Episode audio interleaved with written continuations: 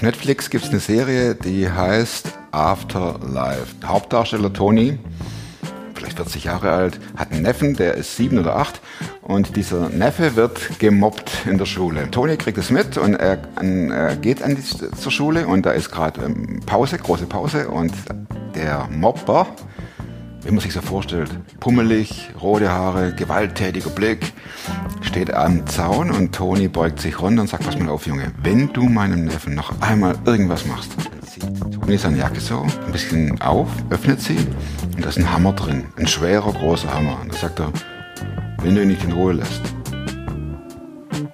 dann schlage ich dir den Hammer auf den Kopf.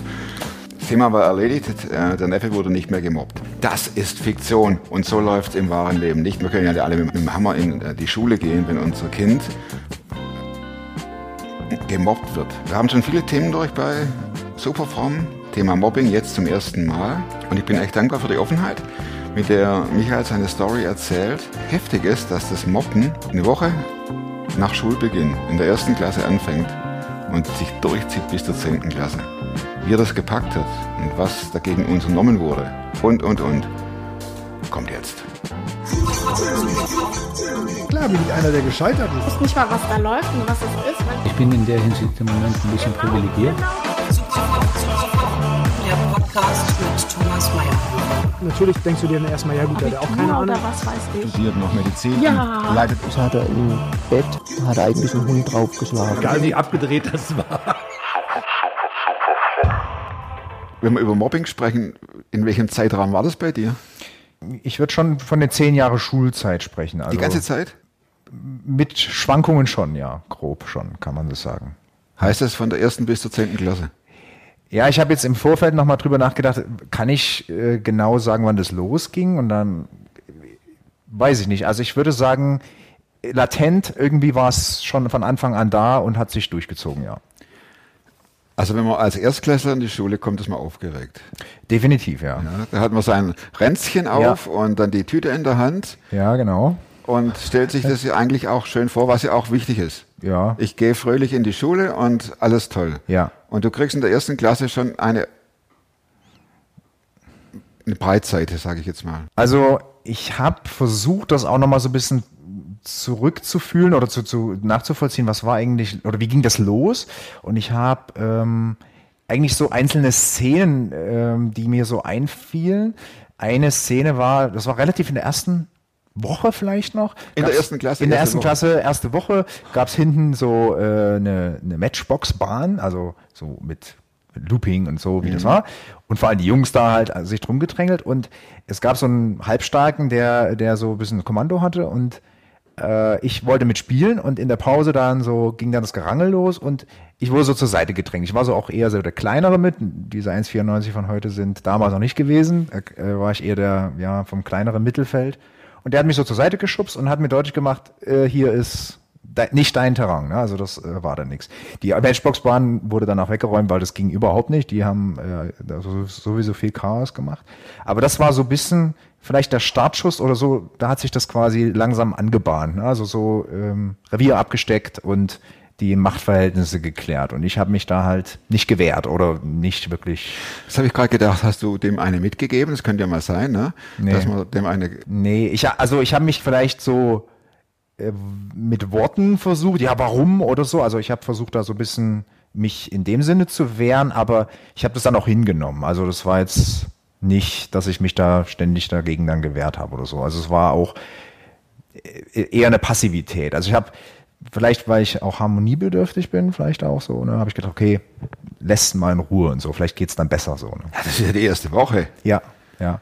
Also ich weiß auch nicht, ich glaube, ich habe das damals nicht so als, ist es jetzt Mobbing, ne? also es ist jetzt äh, schlimm oder es wird jetzt schwierig oder so empfunden, sondern es war einfach eine blöde Situation, ist halt so, äh, also Ja, genau. nimmt man halt hin. Und ich bin auch jemand, der sehr schnell Sachen vergisst. Also ich habe das jetzt nicht mit nach Hause geschleppt und war dann völlig am Boden und so, äh, war halt erstmal so. Und ähm, kam damit auch klar. Also es hat mich nicht fertig gemacht, aber es war so der Auftakt zu quasi einer ganzen Serie an einer unschönen Zeit, sag ich mal so. Ab wann hast du, ab wann hast du für sich so gecheckt, dass da läuft alles schief?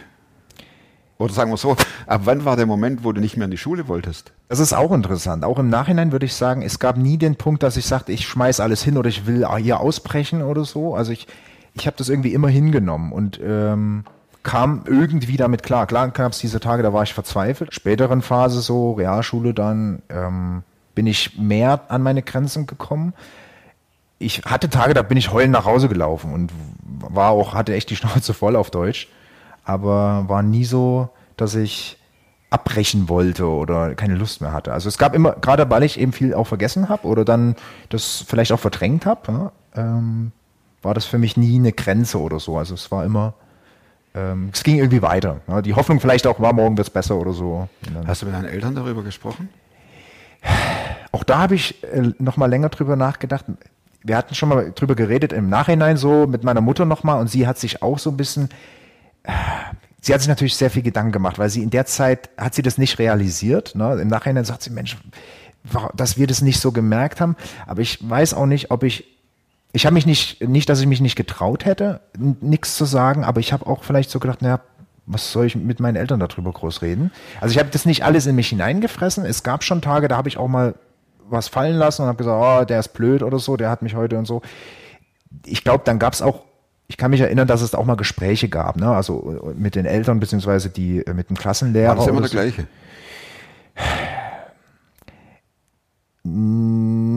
Jein. Also es gab schon so federführende Leute. Einer, der sich hervorgetan hat, ich würde sagen, sch- sozial schwaches Elternhaus, Vater Alkoholiker, Schläger, Mutter hat versucht, das irgendwie am Laufen zu halten, schwierige Geschwister und der musste sich ja profilieren. Und es gab dann noch so zwei, drei Leute in dem Dunstkreis. Und Von ihm. Ja, ja, genau. Und Wie man so kennt. wie man es so, genau, so ganz typisch und natürlich dann ein paar Mitmacher oder die dann so den Ton mit angeben und naja, dann ist die Situation halt so. Warst du der. Einzige, der gemobbt wurde? Ähm, in der Grundschule, in der Klasse Jein. Also es gab auch noch so ein, zwei andere. Ein Freund von mir, der hat immer mal was abgekriegt, das habe ich noch so ein bisschen auf dem Schirm. Und ein anderer, der leistungsverzögert war, ähm, natürlich auch so sein Fett. Ne? Das, ich glaube, das ist auch normal. Ne? Also, Warst du ein Streber? Nee, gar nicht. Also ich, ich war eher faul oder, oder würde mal sagen, ich habe mich so, ich habe mich so durchgewurschtelt. Also es war jetzt nicht so. Aber man fragt sich doch, warum suchen die mich raus? Warum suchen die sich mich aus? Oder ist es auch so eine typisch Erwachsenenfrage jetzt? Ne? Nee, Also- nee, ich, ich glaube im Nachhinein, ich habe mir diese Frage oft gestellt und habe mich gefragt, ähm, gab es einen Grund? Und ich, ähm, bei meiner Frau zum Beispiel ist es eindeutiger, dass der, dass der Grund Mobbing aufgrund des Glaubens war. Also sie war der einzige Christ oder mit einer Freundin die einzige Christen in einer sehr atheistischen Umgebung. Ganz klare Verhältnisse. Bei mir, ich weiß es nicht. Ich glaube letztlich die Dynamik aus verschiedenen Sachen. Also ich war jetzt nicht irgendwie Streber, ich stand nicht irgendwie im Mittelpunkt wegen irgendwelchen Sachen. Hm, Ich glaube, das hat sich, ich habe mich nicht gewehrt von Anfang an und war relativ schnell dann die Zielscheibe. Und vielleicht braucht jede Klasse so ein Ventil oder keine Ahnung. wenn das über eine gewisse Zeit geht, ist es ja schon brutal. Mhm. Ja, wir reden hier über zehn Jahre. Ich- Ich hätte da gar nicht mehr in die Schule gewollt. Du Klar wurdest- zweifelt man an sich Du, selber, du ne? wurdest Also, sicher auch verprügelt. Also Ja. nicht nur rumgeschubst oder so. Also das, das Seelische ist das eine, da kommen wir vielleicht nachher noch Ja, drauf. ja. Aber das, äh, du, du, du, kriegst Schläge, du wirst äh, geboxt, gekickt, Ja. äh, Unterleib, Oberleib, Oberlippe, Unterlippe, zack, boom, alles. ja. Äh, Das, das, das hinterlässt doch Verletzungen, offensichtlich. Du kommst heim und deine Mama sagt, ach, Ja. alles klar. Also gut, ich bin nie jetzt groß mit blauem Auge oder so nach Hause gekommen oder blutender Lippe. Also zumindest absolut selten. Also so richtig heftige Prügeleien habe ich nie erlebt. Äh, klar gab es heftige Schläge mal auf dem Rücken oder so, das war dann vor allem später. Ne? Ich, in der Grundschule war eine Situation, ähm, ein Freund, der auch aus meinem christlichen Umfeld mitkam, ne, der in der Klasse mit war, der war da mit dabei, der mich in die Falle gelockt hat, also auf dem Heimweg, Schnee und dann kamen so vier, fünf Leute plötzlich und Das ist ein frommer Sack. Du. ja, ja, naja, waren ja Kinder, ne? Ja, ja, klar. Und dann zack in Schnee und ges- eingeseift, so nannten wir das. Mhm. Also Gesicht schön eingerieben mit Schnee und ja, war natürlich richtig und, und hinten in den Hals so, ne? So richtig. Was man halt so als Kind, ja, Jungenstreich, ne? Ja. Ähm, und ich würde auch im Nachhinein sagen, so die einzelnen Sachen, das waren keine, keine Gewaltverbrechen, ne? Also das Keine ich- Zigaretten ausgedrückt auf der Nee, Handoberfläche. nie so krasse Fälle. Ich, also ich würde auch sagen, ich bin bewahrt geblieben vor krassen Sachen. Ne? Aber so die, das gesamte Ding, also diese, diese Grundstimmung immer, das, das ist schon, Das wiegt doch unglaublich schwer, oder? ja. Also ich, im Nachhinein denke ich auch manchmal, das ist ein Wunder, dass, dass mich das damals nicht kaputt gemacht hat. Also ich glaube, also ich sehe da wirklich ein Wunder drin, also ne, dass da nicht einfach nur, dass, dass mich das nicht kaputt gemacht hat, wirklich. Ja. Wenn das hier der Schulhof war, dann stand der Michael hier. Und wo stand der Rest? Auch das ist schwierig. Also auch, auch ich, wie gesagt, erinnern ist manchmal schwierig. Was, was sind so Situationen? Ich kann mich Das war ja erinnern. vor 100 Jahren. Ne? Genau, damals. Ne? Seinerzeit. Äh, 30 Jahre. Ja, immerhin. Ja, also fast. Ähm, es gab Tage, da war alles super. Wir standen im Sonnenschein, haben Fußball zusammen gespielt und so. Und dann Mit dem Typ. Ja, durchaus. Und dann gab es Tage, da ist der durch, also er oder auch andere so, dann gab es eben Rangelei und Schubserei und äh, blöde Anmach oder so Sprüche halt, ne, so äh, Spott, ja, irgendwie. Also wenn es ihm mies ging, dann brauchte er einen und dann warst du derjenige, der fällig war. Wir haben Nachmittag auch wie Dorf, also Dorfjugend, ne, oder Dorfkinder so, also zusammen gespielt. Also gab so, klar, es war Klicken und so, aber dann hat sich das auch mal tangiert und dann haben wir auch mal zusammen gespielt quasi, haben irgendwo uns getroffen und da ein bisschen was gemacht. Da ging es auch und dann den anderen Tag wieder völlig, äh, also das war auch so ein bisschen die, diese Ungewissheit, wenn man in die Schule ging, wie, war- wie wird's mo- heute werden? Also wenn ich jetzt da bin, was Als- passiert? Als du nach der 10. Klasse von der Schule gingst, hast du einen Beruf gelernt, schätze ich mal, Mhm. und dann warst du für die Berufsschule. Ging es da weiter?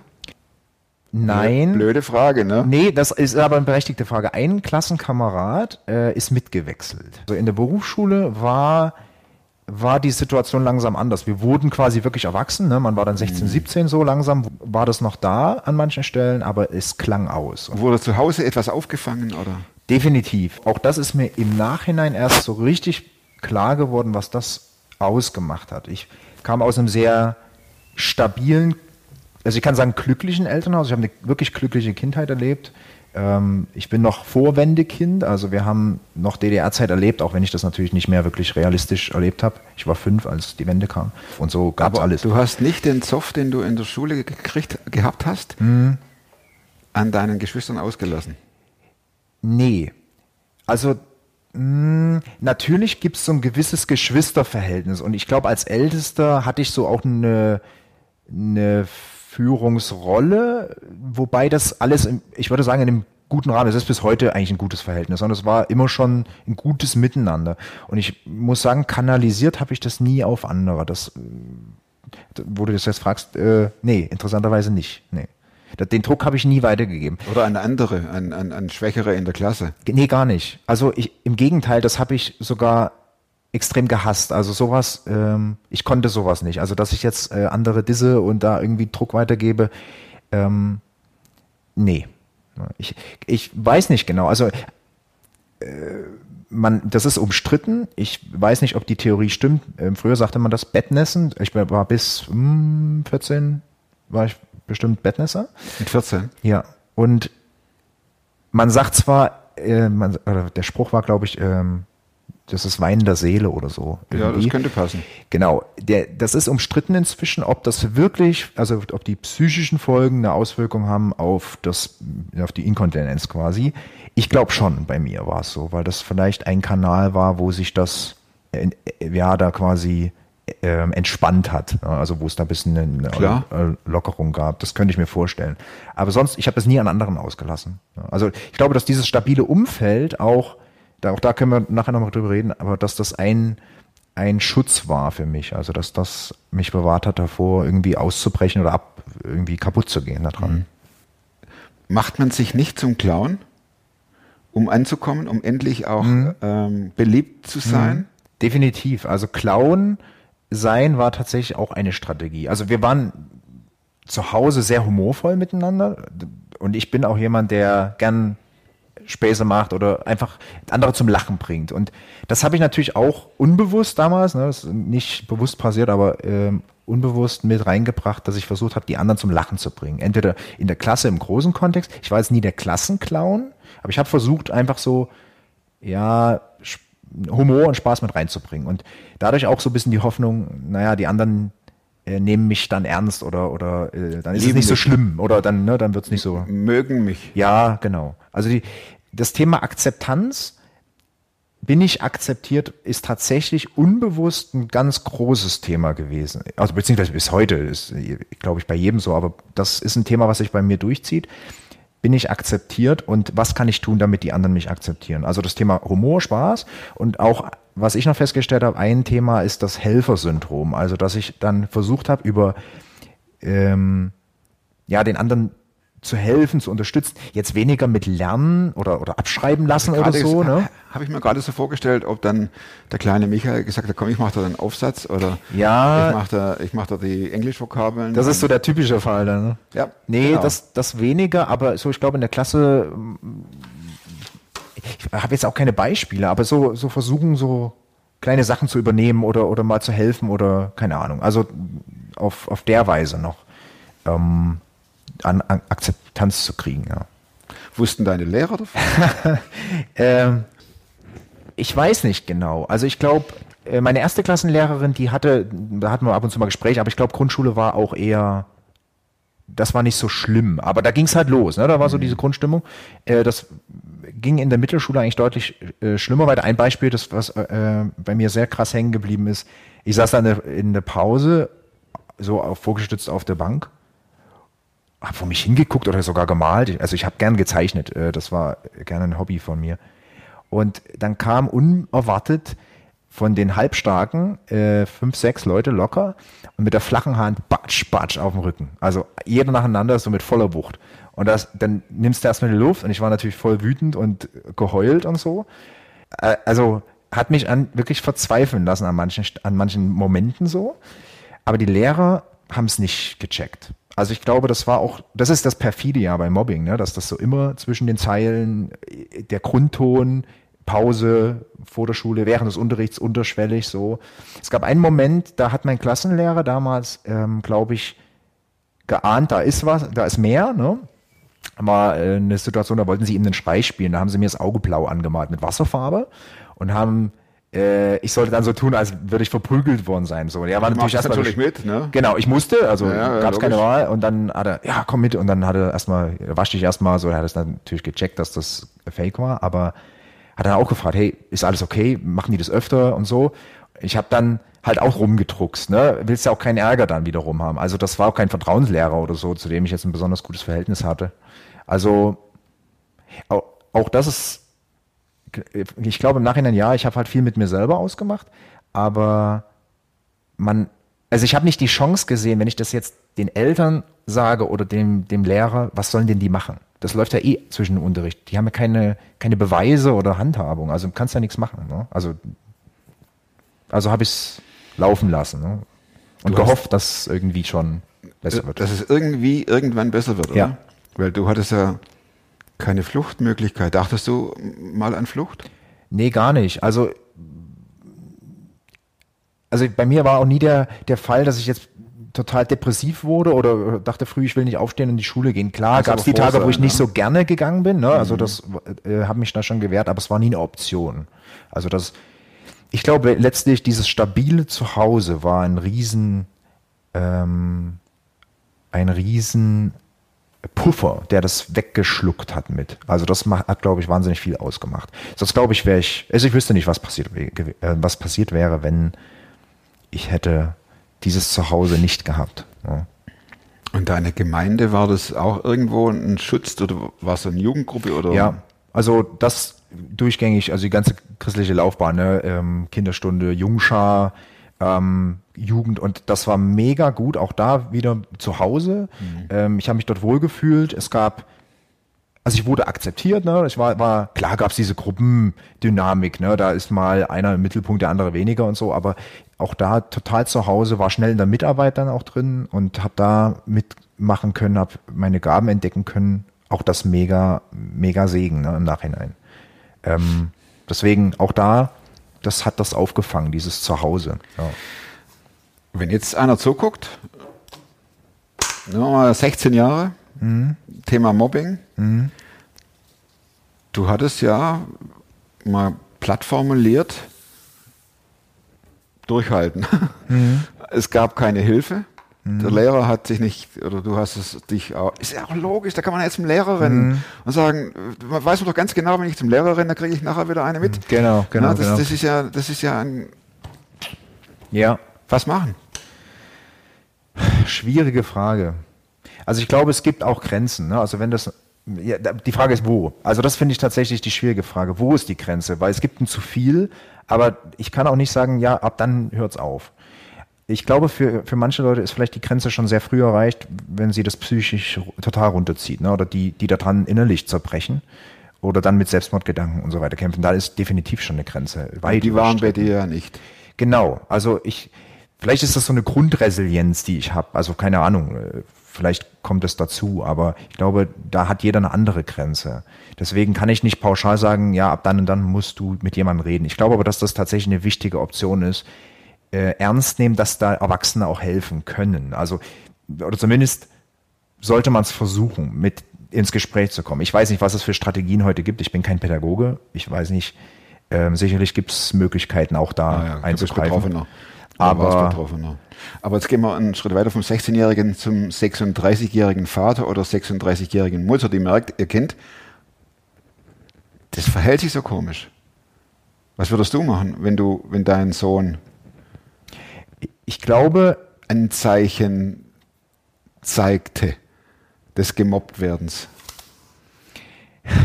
ich, also ich glaube, Immer nach- diese Fragen. Na, ja, nee, es ist, es ist gut. Ich finde es sehr wichtig zu fragen und zu überlegen. Ich weiß es nicht 100 pro. Ich bin selber nicht Vater. Ich weiß es nicht. Aber ich könnte mir vorstellen, ähm, dass einfach die Frage ähm, vorsichtig oder weise mal rantasten, ne, mal abklopfen. Ist da was? Ge- Wie geht's dir? Also wie, wie läuft es in der Schule? Hast du Probleme? Also, dass man sich ranfühlt. Klar traut sich nicht jeder sofort. Und mit den eigenen Eltern ist auch manchmal schwierig, ne? gerade so bei sensiblen Themen. Aber ich glaube, das ist, das tut gut, wenn man merkt, die Eltern interessieren sich für einen. Also ich kann nicht sagen, dass meine Eltern abwesend waren, im Gegenteil, ne? aber Ja, ja, als Eltern, da, dann, da hofft man ja auch, dass das Kind nicht gemobbt wird. ja klar. Ja, und Ja, ich weiß auch nicht, was sie gemacht oder was man dann machen soll, ne? also wie man dann genau vorgeht. Aber wahrscheinlich ist es wirklich das Sinnvollste, erstmal ins Gespräch zu gehen. Ich glaube auch, dass es unglaublich wichtig ist, bevor man überhaupt äh, außen überlegt, was mache ich jetzt und wie geht man dagegen die Situation vor, das Kind zu stärken. Also wenn es ist ein Unterschied, ob das Kind mit einer mit einem Selbstbewusstsein in die Situation geht, also weil es weiß von zu Hause, ich bin geliebt, ich bin ich bin zu Hause wird das akzeptiert. nicht zerstört, das Selbstbewusstsein? Oder ich, ich, das ist ein bisschen peinlich vielleicht, aber ich sag mal, wenn man bis 14 noch ins Bett nässt, Mhm. dann muss man sich ja doch auch fragen, was passiert mit meinem Jungen? Mhm. Oder was passiert mit mir? Also selbst, Ja, ja.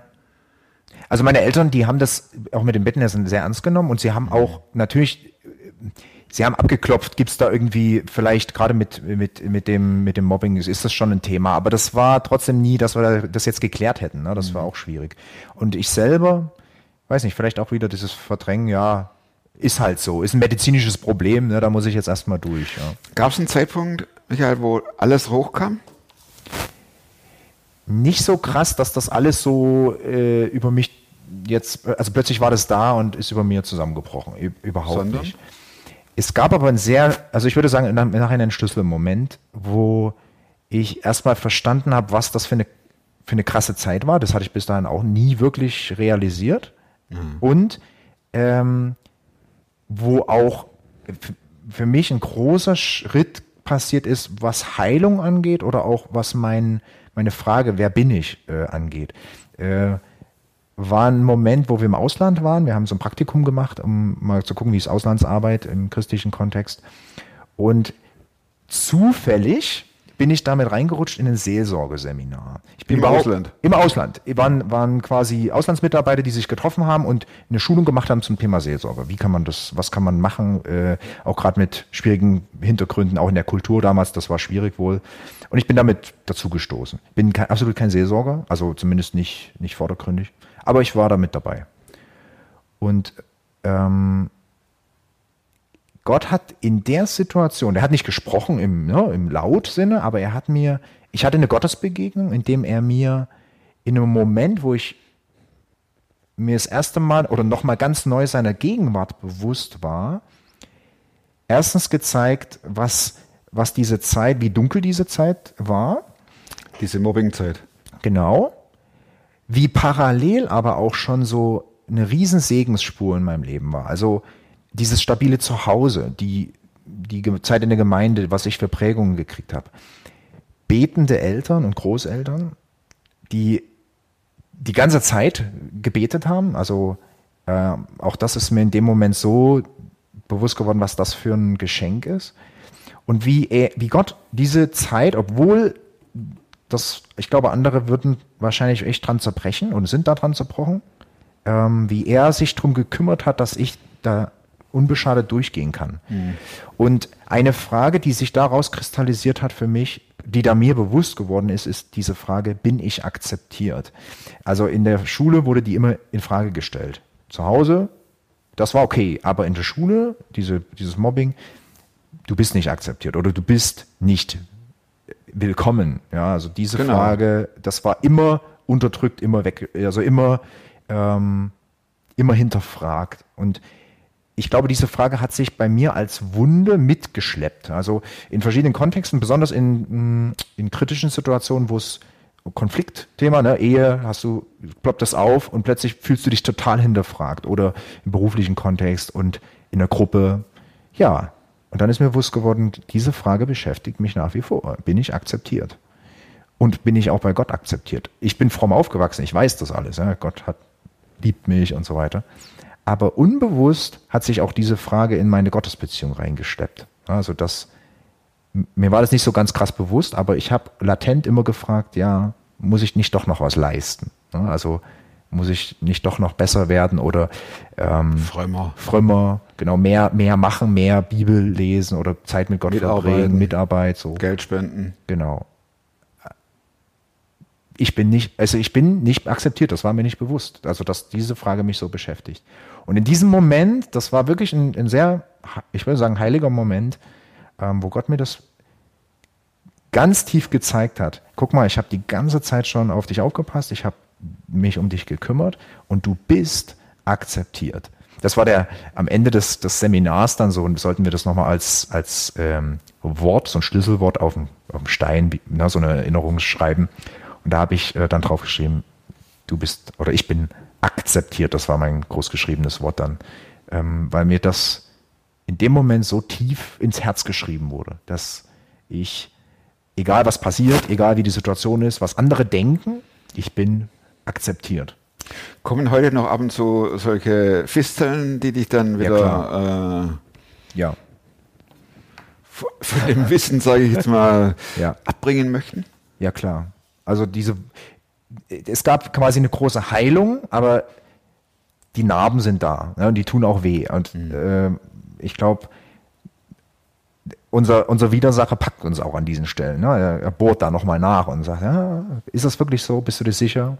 Klar, das, das ist nicht gut einfach nur, aber ähm, für mich war es ein riesen Meilenstein, das zu erkennen und zutiefst zu erfahren und zu wissen. Ich bin angenommen und akzeptiert. Ja. Aber klar, das kommt an manchen Stellen äh, hoch. Ja.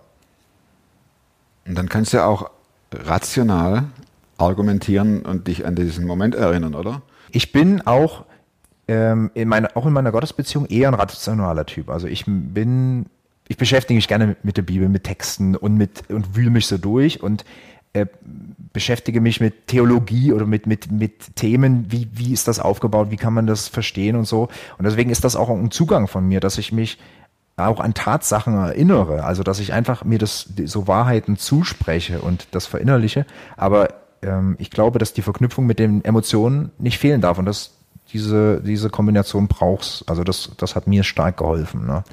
Hast du den Typ mal wieder gesehen?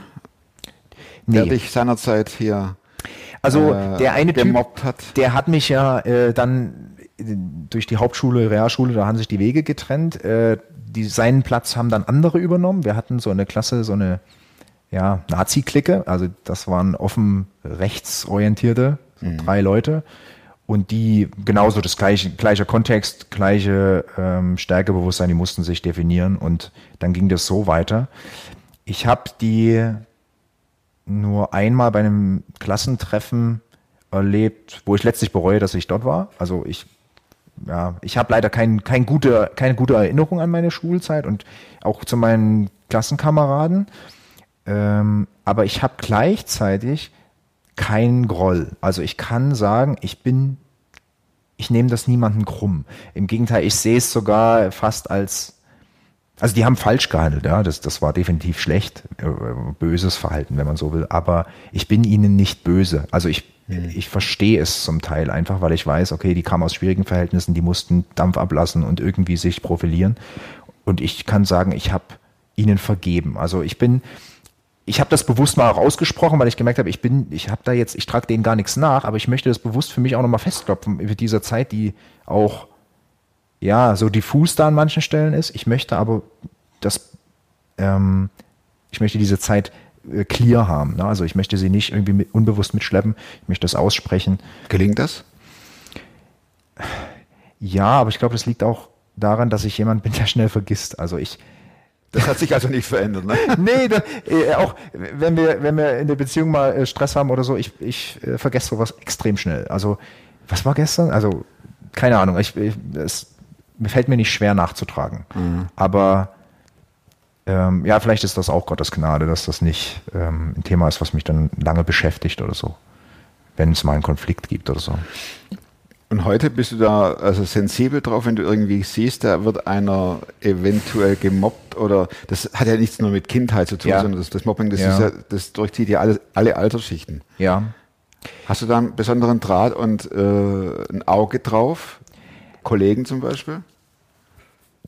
In, auch interessante Frage. Ich bin da jetzt nicht der Fürsprecher für alle, die irgendwie so am Rand sind, aber ich merke schon, dass mir wichtig ist, dass wir im Kollegenkreis zum Beispiel respektvoll miteinander umgehen. Und wenn ich merke, da wird getratscht oder schlecht geredet auch über jemand, versuche ich zumindest, also ich bin natürlich auch dabei, wenn, wenn mal kritisch was geäußert werden muss, ne, da, da läuft was schlecht oder da verhält sich jemand dann daneben, das muss mal auf den Tisch kommen. Und da muss man mit den Leuten reden. Aber ich. Ist ja kein Mobbing. Das ist kein Mobbing, genau. Wichtiger Unterschied. Aber wenn ich merke, da ist jemand, über den wird gelästert oder hintenrum geredet und so oder die Augen verdreht und naja, dann versuche ich dann schon zu sagen, hey, wir wollen respektvoll miteinander umgehen. Ich versuche dann auch das abzubiegen. Also da, ich möchte nicht, dass wir so miteinander reden. Manchmal weniger klar, als ich gerne selber würde, ne? Mhm. aber ich versuche zumindest eine Atmosphäre zu schaffen, wo ich, wo man mir vertrauen kann, auch dass ich nicht über andere schlecht rede. Oder auch in der Hausgemeinschaft merke ich das manchmal, da wird dann übereinander so hergezogen oder so. Da, da wehre ich mich auch dagegen, weil bei mir ist es wichtig, dass nicht jemand einfach schlecht äh, behandelt wird oder, oder runtergemacht wird. Ne? Mhm. Ja. Hast du Gott nie vorgeworfen, dass, du, dass er doch hätte doch ein bisschen früher äh, eingreifen können? Oder das, das, du, hast ja sicher auch, wenn du hier die ganze fromme Karriere leider ja. durchgenudelt hast, dass du dann auch sicher gebetet hast und gesagt, Jesus, jetzt nicht mehr. Hm. Doch, ich glaube schon. Also ich kann mich jetzt nicht so ganz genau erinnern, aber ich glaube schon, dass mich die Frage schon bewegt hat. Also warum, warum lässt Gott das zu? Ne? Also mhm. nicht so stark, also nicht so essentiell, aber ich glaube, ich habe da schon an manchen Momenten mit Gott gehadert und ihn auch gebeten, dass er mir hilft oder dass er mich bewahrt und dass er das wegnimmt. Ne? Aber ich glaube auch nie so an, an den Rand der Verzweiflung, dass ich dann alles hätte hinschmeißen wollen. Auch, auch das finde ich im Nachhinein auch ein Segen, dass ich nie an den Moment kam, dass ich Glauben hinschmeißen wollte. Also ich bin zwar fromm aufgewachsen und ich habe mich auch mh, hm, bewusst entschieden. Ich bin da nicht einfach reingewachsen und läuft mal halt mit, sondern ich habe bewusst diese Entscheidung getroffen und trotzdem kam nie der Moment, wo ich alles hinterfragt habe und äh, hinschmeißen wollte. Auch wegen der Situation so. Also auch das ist ein Geschenk für mich. Ja. Meine vier Schlussfragen. Mhm. Gibt es ein Buch? Die Bibel ist nach wie vor mein äh, Favorit. Das erste ist, ich habe das äh, geliebt und mehrmals gelesen, also zweimal, dreimal mindestens. Ja. So ja. sieht es auch aus. Genau. So muss, so muss es auch aussehen. Ne? Also genau. Ganz klar. Ja. Sehr, Abenteuergeschichten, genau. Alaska Kid ist auch drin. Ruf der Wildnis. Ja. Ah. Wahnsinn. Also richtig gut geschrieben, mag ich Seewolf auch? Ja, letzte, letzte Story da. Ja.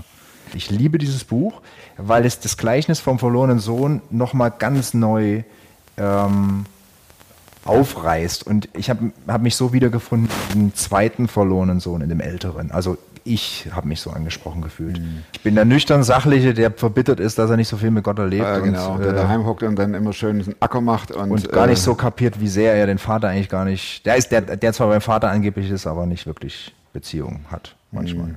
Wozu kannst du, Frage 2, Mhm. heute leichter Nein sagen als vor fünf Jahren? Ich glaube zu Anfragen, kannst du das und das machen, willst du mal da und da oder die und die Aufgabe wäre da was für dich. Also Gemeindekontext, aber auch generell, wenn Leute irgendwie mit einem Anliegen kommen. Kann ich heute einfacher sagen, hey, Mhm. ich muss nicht die Welt retten. Das ist gut. Kommt es auch noch daher von seiner Zeit, dann irgendwie dich bestätigt zu wissen oder gemocht, Ja. gef gefühlt, geliebt zu werden? Ich glaube schon.